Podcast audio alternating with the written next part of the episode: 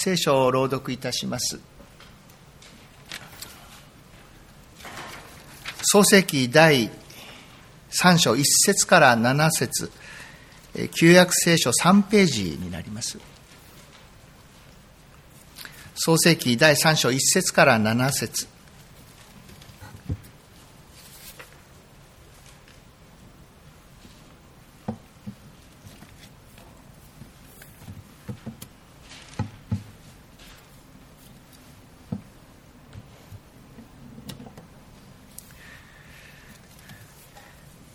神である主が作られたあらゆる野の獣の中で、最も賢いのは蛇であった。蛇は女に言った。神は本当に園のどの木からも取って食べてはいけないと言ったのか。女は蛇に言った。私たちは園の木の実を食べることはできます。ただ、園の中央にある木の実は取って食べてはいけない。触れてもいけない。死んではいけないからと神は言われたのです。蛇は女に言った。いや、決して死ぬことはない。それを食べると目が開け、神のように善悪を知るものとなることを神は知っているのだ。女が見るとその木は食べるによく、目には美しく、また賢くなるというその木は好ましく思われた。彼女は実を取って食べ、一緒にいた夫にも与えた。そこで彼も食べた。すると二人の目が開かれ、自分たちが裸であることを知った。彼らは一軸の葉をつづり合わせ、腰に巻くものを作った。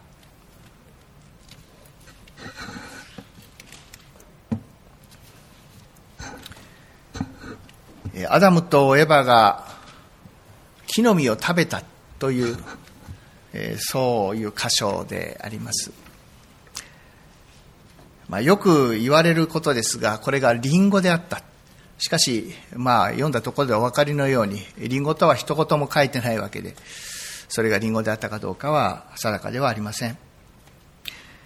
神が食べるなと言われたその木、蛇に言わせると、それは善悪を知る木の実ということになるのですけれども、それを、まあ、食べてはならないというふうに言われるわけです、神は。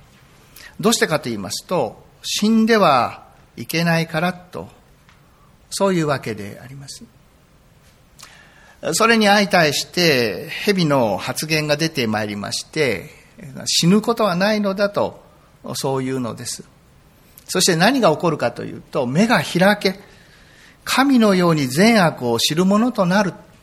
まあ、そういうことが起こるんだというふうに言うわけです。でも、この蛇の発言は、まあ、一面正しいものでありまして、読んでまいりますと、確かに目が開けるんです。蛇の言う通りです。で、その開けた目で見るのは、裸である、恥ずかしい自分だったと、そう書いてあります。この蛇が言った善悪を知るというのも、そうすると、そこまで本当のことだったかもしれないと思うのです。自分で善悪を知るのです。何が恥ずかしいか。そのことを知るようになったということです。理想的な善や、まあ、理想的な美しさというものに比べて、だからこそ自分はなんと恥ずかしいかと思ったわけです。こんな姿恥ずかしいと思うのは、本当はこうじゃないはずだ。そういうふうに思うからでしょう。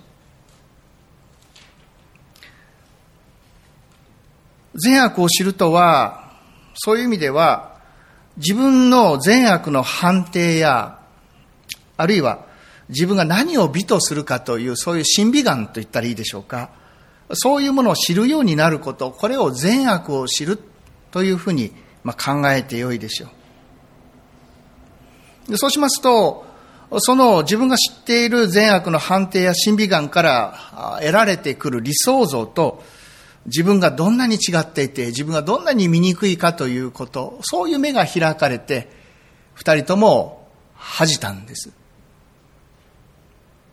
そこで、必死に葉っぱをつづり合わせて、そういうそこに現れ出た自分自身の醜い姿をこう隠そうとしているという、そういう人間の姿がここに現れてまいります。神様は死んではいけないからとそうおっしゃいました。蛇はおそらくそこを、まあ、歪めたのだと思うんですけれども、死ぬことはないと言いましたけれども、そこは神様の言葉は多分真実でありまして、蛇の言葉が間違えているんでありまして、死んではいけないというのは、やはり善悪を自分で知るようになると死んじゃうんだって言うんです。どういうことかと言いますと、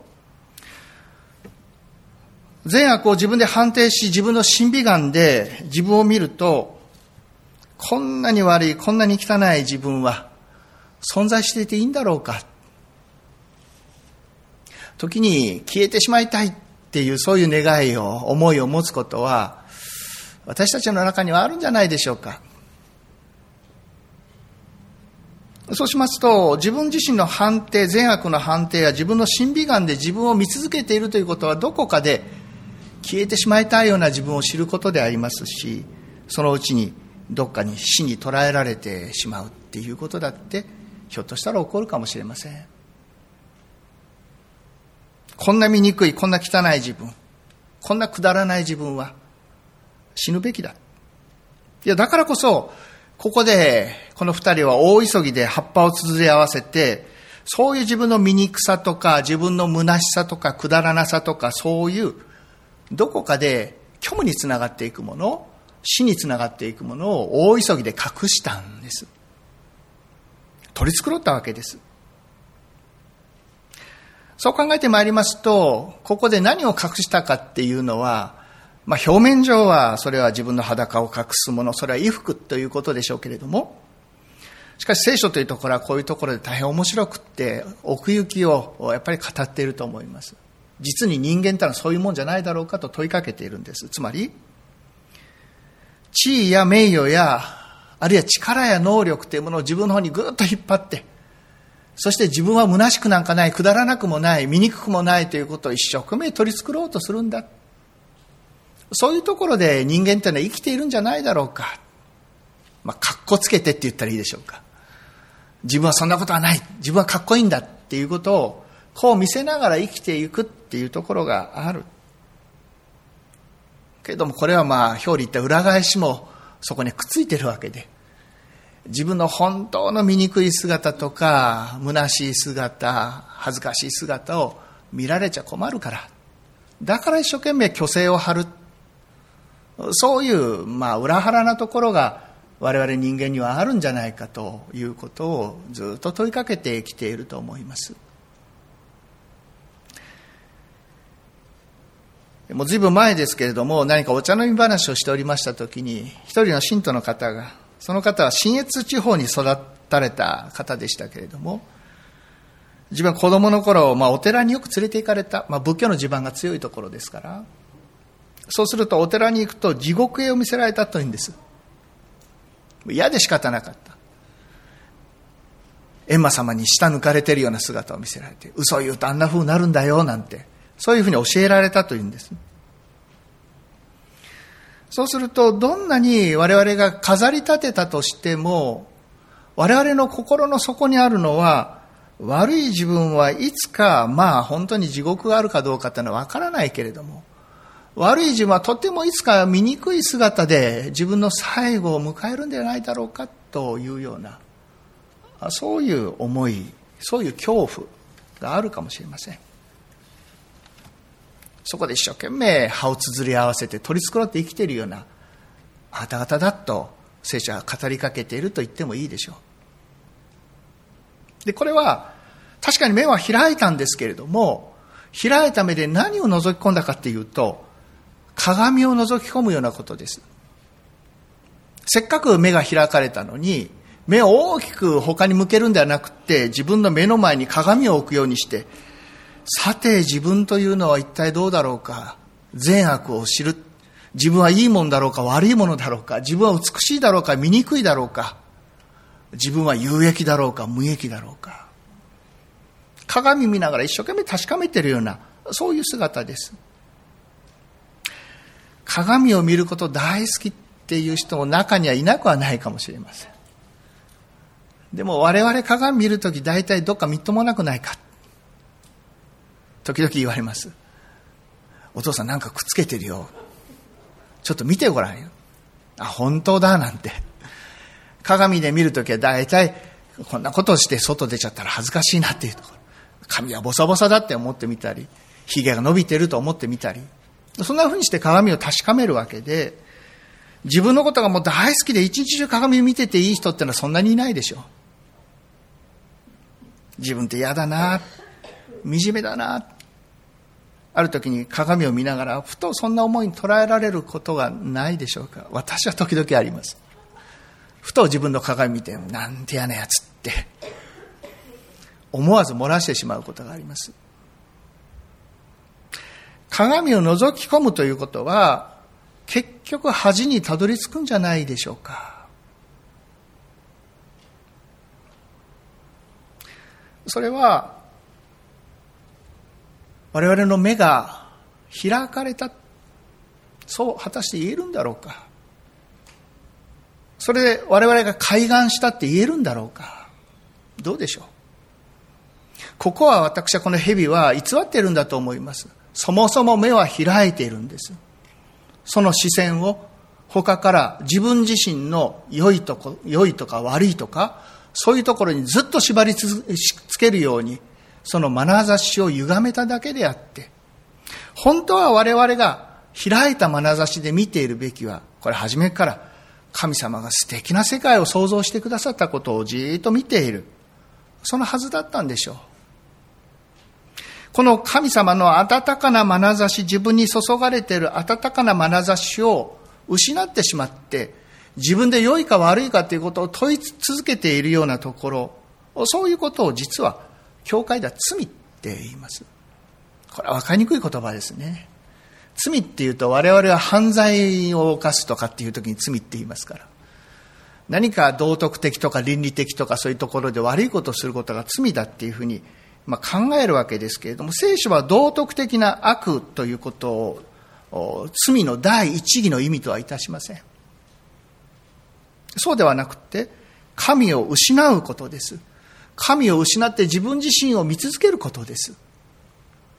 鏡覗き込んで、そしてそこに見えてくるものばかりを見て、神様を見失ってしまうことです。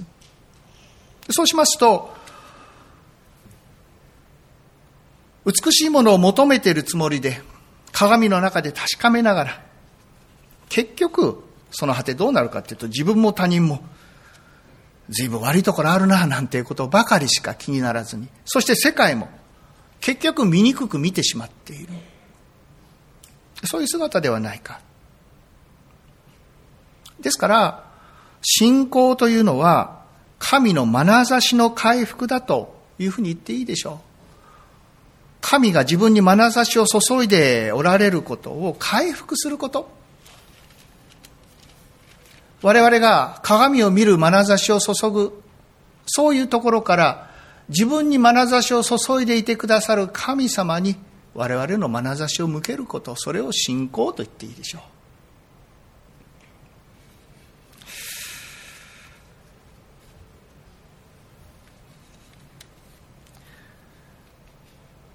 神は温かな眼差しで我々のことをご覧になっている。今日、招きの言葉で読んだところは実はそういうところでした。同じページですからそこを見ていただけると良いと思うんですが、話はこういうところから実はもう始まっているんです。第一章の31節ですが、神は作ったすべてのものをご覧になった。それは極めてよかった。神の眼差しはここにある。ご覧になった。すべてをご覧になって、作った山も海も木も、そこに生きる生き物も、すべてをご覧になって、一つ一つに、あなたはいいね。あなたはいいね。あなたはいいね。そうおっしゃった。それが神の眼差しですよ。その中に人間も立っているんです。人間に向けて、あなたはいいね。そうおっしゃってくださる。それが神の眼差しであって、この眼差しから蛇は我々をぐっとこう奪ってしまった。奪い去ってしまった。そして鏡を見せながらそんなにいいかって問うようにさせてしまったんです。だから信仰というのは、この神の眼差しの中に立ち返ることです。あなたはいいねっておっしゃってくださる。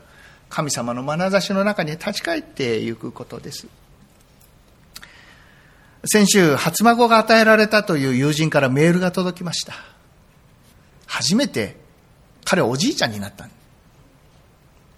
そうしますと、その写真に写っていたその彼の姿は、もちろん、まあ、朗らかな、笑顔を絶やさない彼なんですけれども、しかし、そのメールに添えられていた写真に見るのは、見たこともないような素直な眼差しで微笑んでいる彼の顔でした。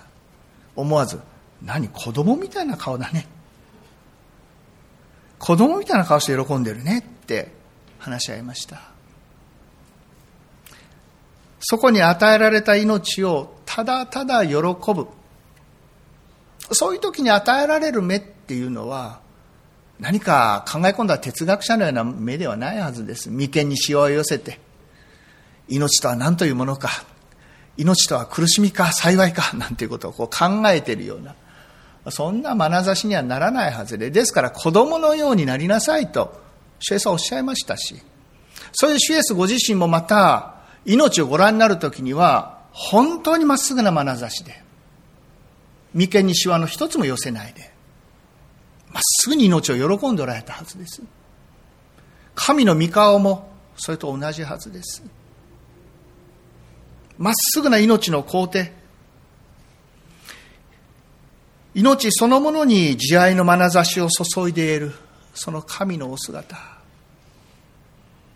この神の眼差しの中で我々生きているんです。それが信仰というものです。こういう眼差しがあることは嬉しいことです。先週お会いしました、もう一つの、まあ、人との、まあ、付き合いというか関わりですけれども、私より、まあ、少し上の一組の夫婦としばらく話す時間がありました。牧師仲間であります。そして、まあ、少し上ですから、成長していく子供たちも少し上なんです。で、子供、成長していく子供たちの話になりました。そして言うんです。そのご夫妻が言うんです。まあ、成長していくけれども、心配事は増えるばかり。私は、えって問い直したんです。なんでかっていうと、何かこう、親として子供が成長して、そして、まあ、就職をし、社会の中で歩んで、歩み始め、そして結婚して、安定していけば、親としては、もう心配は卒業だっていう時が来るんじゃないかななんて、ちょっとどっかで考えていった。そうしますと、そのご夫妻は言うんです。まあ心配は増えるばかり。え、そうなんですかって言ったら、いや、そりゃそうだよ。生まれた孫の心配。それから、嫁姑の心配だってある。結婚した家庭で自分の子供がちゃんと生きてるかどうかっていうこともまた心配。心配事は増えるばかりだと、そうおっしゃいました。けれども、このことは本当はありがたいことです。いくつになっても、心配しながら自分を見ていてくれる眼差しがそこにあるっていうことは、これどんなにありがたいことでしょうか？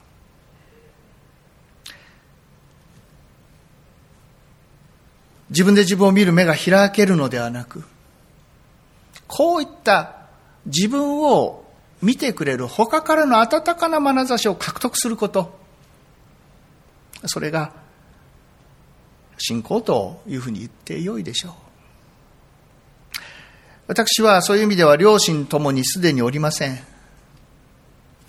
この頃になって母を失って数年経ちますが、この頃になってしみじみと寂しいなと思うことがあります。それはやっぱりこういう眼差しがないことです。母と、まあ、最後に食事に行ったのはいつかと思い起こすんです。50、私の50代の半ばの頃だと思いますが、母と食事に、母を食事に連れて行くような機会がありました。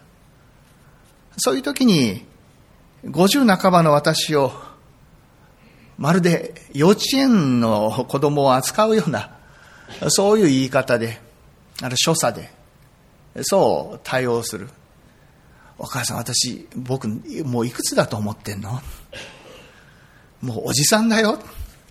いや、もう初老だよ。なんてことを言いながら食事をしました。けど今振り返って考えると、そんな眼差しがあったことがどんなにあったかかったか、幸いだったか。けれど申し上げたいのです。我々はこういう眼差しを失うのではない。私たちは一人ではありません。じっと見ておられる父の眼差しがあるんです。それをこそ目を開いているべきでありましょう。そこで現れてくるのは決して鏡見て我々が自分は恥ずかしいななんてもう消えてしまいたいと思うような自分ではないはずです。そうでしょう。大切な我が子よと。あなたはいいね。あなたは極めて良い。あなたは甚だいい。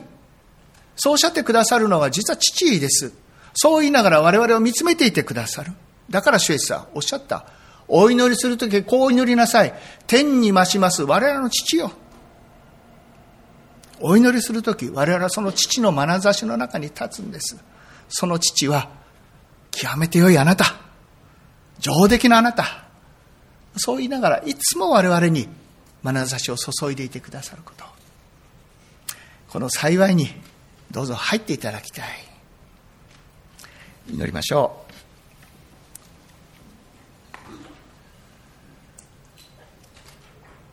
鏡を見つめてばかりいるような私たちの眼差しを我が子よという尊い呼び声の中で引き剥がして私を見るんだとそうおっしゃってくださるあなたを実に幸いに思いますあなたにこそ目を注いで生きさせてください。いや、人が何と言おうと、あなたに愛された上出来な私であることを、あなたによって知らされながら歩みることができますように。主の皆によって祈ります。アーメン。